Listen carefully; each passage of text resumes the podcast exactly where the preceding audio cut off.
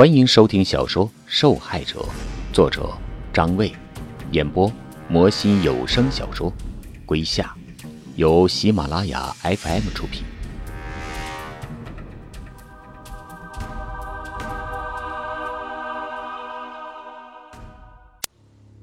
第六十五集，到了小区门口，马路付钱下车，然后顺着老路走进了小区。小区里的路灯大部分都坏掉了，仅余的几个在微弱的散发着黄光。这个宿舍区本来就年代久远，在昏暗中就显得格外的破旧，像一个个蹲在路边的野兽。马路不知不觉就走到三十一栋二单元，门洞很黑，他站在门口犹豫着是要不要进去。风吹过一阵，树叶哗哗的响了起来。马路突然觉得怕了。他四周看看，一个人影也没有。他呼了一口气，好奇心还是占了上风。马路一咬牙，慢慢的走进了楼里。声控灯泡早就坏了。马路拿出手机，照着很小的一块地方。周围全是不可触摸的黑暗，深更半夜来这样的地方，难免让人有些战栗。而且这次和以往不同，马路一边走一边想象着当年杨东误杀了杨玉兰之后，把他的尸体装进旅行袋跑进来时的场景。旅行袋被血浸泡着，尸体和落下的头颅扭曲的卷在袋子里。血渗了出来，沿着楼梯洒了一地。马路慢慢的往上爬，似乎都闻到了当年的血腥味。杨东带着尸体去哪儿了呢？每当一层楼，马路都要轻轻的触摸墙壁。尸体被留在哪儿了呢？那个传说无头的白衣女孩贴着自己的脑袋。鼻梁上还架着一副墨镜，在每个漆黑的夜晚，在楼道里上上下下。马路来到了顶楼，什么也没有发生。他呼了一口气，紧接着就觉得很可笑，自己竟然会冒出来找杨玉兰的鬼魂的古怪念头。他站在五楼，想起来当年的王小志就住在左边的这家。门深深的闭着，里面没有动静。马路开始下楼，到了四楼，脚下绊到个东西，他一个趔趄，吓了一跳，用手机照过去，原来是个烛光。马路没有在意，刚走了两步，觉得有点不对，把手机再次照过去。这个竹筐很普通。而且一看就知道他放了很久，上面全是黑色的霉斑，倒扣在地上。这里面会不会藏人呢？马路突然想着，他小心翼翼的走过去，提提他，没有动静。他蹲下身来，慢慢的掀起烛光，里面什么也没有。马路又松了口气，他给自己打气：“我怕，没准他更怕，正躲着我呢。如果躲在里面，会不会看到杨玉兰呢？”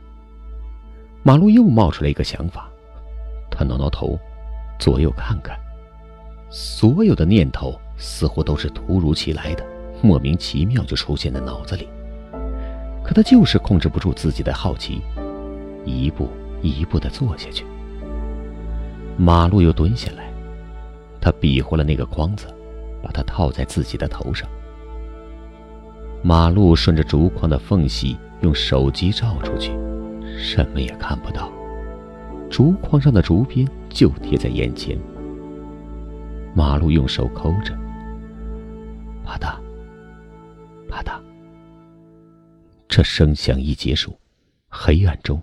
就出现了一个奇怪的动静，声音很弱，可他还是听到了。咕咕咕咕。不过只响了一次，周围很快又恢复了平静。马路尝试着接着扣住框，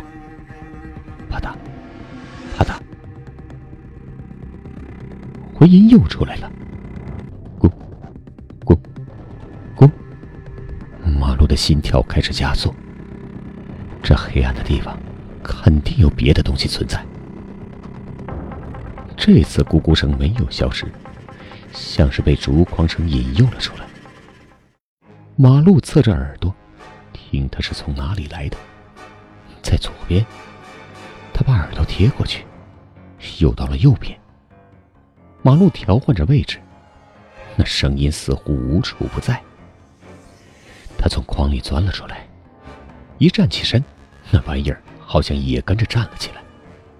马路把手机照向四周，什么也没有。他往前走了两步，那玩意儿也跟着走了过来。咕，咕，咕马路一下站在那儿不动了，他反应过来了，那玩意儿不在四周，就在自己的身后，贴着耳朵根，像影子似的，自己走到哪儿就跟到哪儿。除此之外，又是一个人声混杂的咕咕声中，马路猛一回头，声音就到了身后。你是什么东西？马路站立的问着。咕咕声弱了下来，那人说什么也开始渐渐清晰。马路竖起耳朵，听见有个女孩在说：“你能看见真相吗？”恐惧感，如同身上长出来的一层绿毛，让马路浑身发痒。他鼓起勇气，三步并作两步跳下楼，出了单元门，弯着腰，一个劲儿的喘着粗气。哎呀一定是太累了，又出现幻听了。没事的，只要休息休息就好。我没问题的。马路对自己说。他闭上眼睛，嘴里默默念叨着那些基本信息。我叫胡飞，姐姐叫胡晓，我今年十四岁，我已经死了。信息全对。马路松了一口气，然后回宾馆去了。马路回到宾馆，洗了一个澡，顿时感觉舒服了许多。他从冰箱里拿出来一罐八宝粥，喝完后坐在床边吸烟。你能看见真相吗？这是什么意思？那个老头出现在幻觉里，起码有迹可循。可是。这句话代表了什么呢？马路回忆了半天，还是没有结果。他闭上眼睛，尽量去想那些令人愉快的事情。童年吧，像童年，那时候天是蓝的，树是绿的，河水荡漾着碧波。马路和小伙伴在大礼堂门口捉迷藏。他生活在一个军工厂。是个相对封闭的小城区。有个大个头少年正站在中间，眼睛蒙着红领巾，他像瞎子一样用手摸着，大伙儿都从他的手臂边穿过，一边嬉笑着去撩拨他。马路幸福的笑着，这个方法效果很好，无论什么时候，回忆童年总是美好的。他记得当时所有人都在那儿，王二嘎子、散臂、大小草包、邢大头，这些个都是马路最好的玩伴，陪伴着他一生最初的十年。咕咕咕，一个不和谐的声音冒了出来。马路揉揉眼睛，画面中怎么多了一个人呢？一个小女孩，孤零零地站在人群外看着他们。马路，干嘛呢？邢大头招呼着马路。马路眨眨眼，那个女孩突然不见了。你们刚刚有没有看到一个人？马路问道。一个人？谁啊？这这都是人呐。邢大头回答道：“不是，是一个小女孩。”哎，你看错了啊！哈哈哈，这哪里来的小女孩？马路摇摇头，接着玩。可游戏一开始，那个女孩又出现了，穿着白色的裙子，披着发，站在原地。带我玩。您正在收听的是由喜马拉雅 FM 出品的《受害者》。你们看，那是谁？小伙伴把脸转过去，哪儿有人呢？马路急了，他不就在那儿吗？啊！小女孩抬起头，悠悠的说着：“马路，他们看不见我的，看不见你，只有你能看见真相。”你你到底是谁？小女孩转身走了，却像一块磁铁把马路吸引了过去。小伙伴们继续着自己的游戏，没有人在意马路的离开。他就像离开了一个舞台，台上的剧情在继续，唯有他脱离了出来。马路一直跟在小女孩的身后，他加快脚步，可始终保持着距离，也不见他跑起来。可就是追不上。他们穿过一条条街道，一座座小桥，他们仿佛穿越在时空。小女孩把他带回到了一九九三年的那个夏天。你这是把我带到哪儿啊？啊？马路看看四周，这不是旧电厂的宿舍区吗？你到底是谁？小女孩不说话，继续往前走。前面正围着一群人，小女孩滋溜一下钻进去就不见了。马路挤在人群中间，从缝隙中看过去，小女孩正躺在中央一把巨大的铡刀下，冲着他着眼呢。一个中年男人嘴里大声的吼着：“三，不要！”马路反应过来，他奋力想扒开人群，但怎么也扒不动。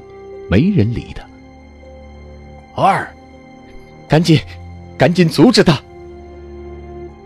马路声嘶力竭的喊着，可人群中没有人理他，他们正盯着那把铡刀。你阻止不了的，这是命中注定。小女孩笑笑，轻声的说着：“咦。”铡刀应声落地，小女孩的脑袋落了下来，在地上滚了几圈，头发上沾满了灰尘。这个时候，人群四处奔散，马路傻了，呆呆的看着地上的头颅。那女孩眨着眼睛，嘴巴一动不动。那个人是杨东吧？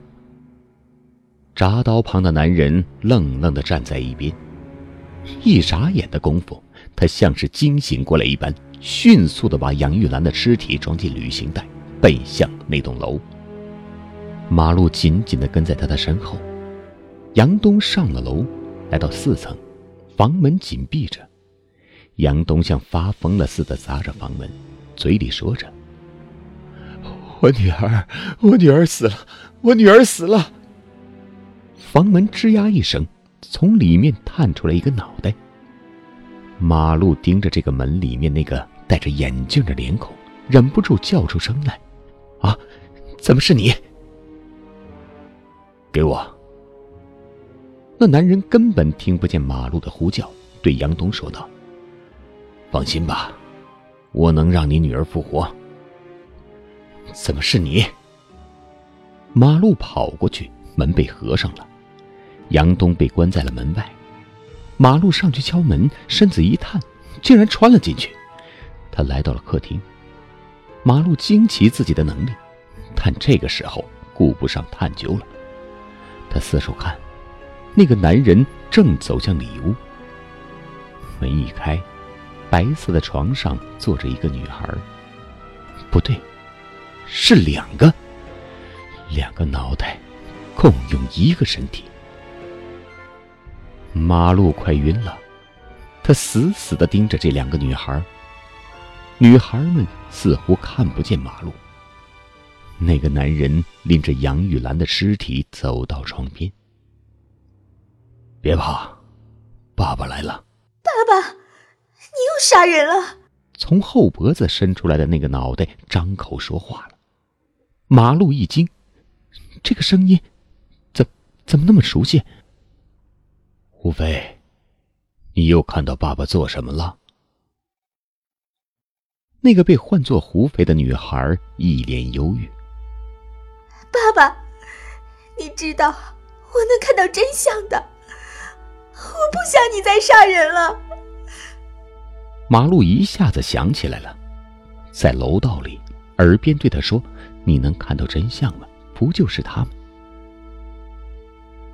傻瓜，我是在救你，对不对，胡晓？我们一起把妹妹救活。前面那个被唤作胡晓的脑袋转过头来，也是一脸忧郁。可是爸爸，你已经杀了那么多人了。爸爸可以救你们的，一定可以的。躺下来。姐妹俩躺在了床上，那个男人拿起上边的一个箱子，取出了里面的手术刀。马路不敢看下去了，那男人用刀片从两个头颅切了下去，一瞬间，血飙了出来。那男人切割下来的胡飞的脑袋捧在手里，放在边上的盘子上。然后拉开行李包，把杨玉兰无头的身躯拉了出来，摆正，将胡飞的脑袋缝了上去。男人坐在一边，静静的喊着：“胡飞，胡飞。”胡飞没有反应。胡飞，是爸爸。胡飞，男人有点急了。他捋着被嫁接后的胡飞，醒醒，醒醒，快点醒醒！男人哭了，胡飞没有醒过来，耷拉着脑袋，眼睛睁得老大，死死的看着地面。马路对眼前看到的一切简直不敢相信，他听见悉悉索索的声音，床上。那个胡晓慢慢的坐了起来，脸上流着血，他竟然盯着马路。马路往后退了两步，胡晓咧着嘴对着马路微笑起来，紧接着脸皮开始胀裂，血管突出，一瞬间的功夫，头皮开裂，从里面又蹦出来一个头颅。那个新蹦出来的头颅，竟然是成年的林默。林木对他说：“马路，别来找我。”一阵急促的铃声把马路从梦魇中叫醒。马路啊的一声从床上坐了起来，原来是个噩梦。马路喘着粗气，从刚刚的惊魂中努力恢复过来，看看手机，是达子打来的。第二起案子又发生了，马上要开个会讨论案情。你有空的话，也可以来列席啊。达子在电话里说：“这次有点复杂，还是个案中案，其中有个小子来自首。”达子把事情重复了一遍：“爸爸来保护你。”马路得到这个信息，就像听到鬼叫一般。哎，你怎么了？达子在电话那头感觉到了有点不对。哦，呃，没，没什么，我马上过来。挂了电话，马路一刻也不敢停留，跑到了市局的会议室，里面的人正在讨论。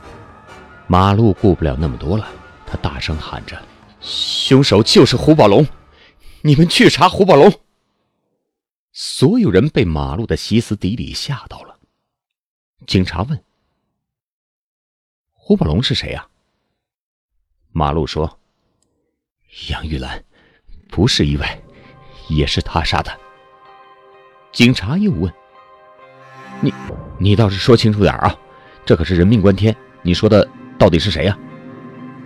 马路又说：“胡宝龙是林木的父亲，凶手就是他。”警察还问：“那你怎么知道的？”马路不知道该怎么回答，他现在脑子异常的清醒，总不能告诉在座的各位，刚刚是做了一个梦，所以知道真相的。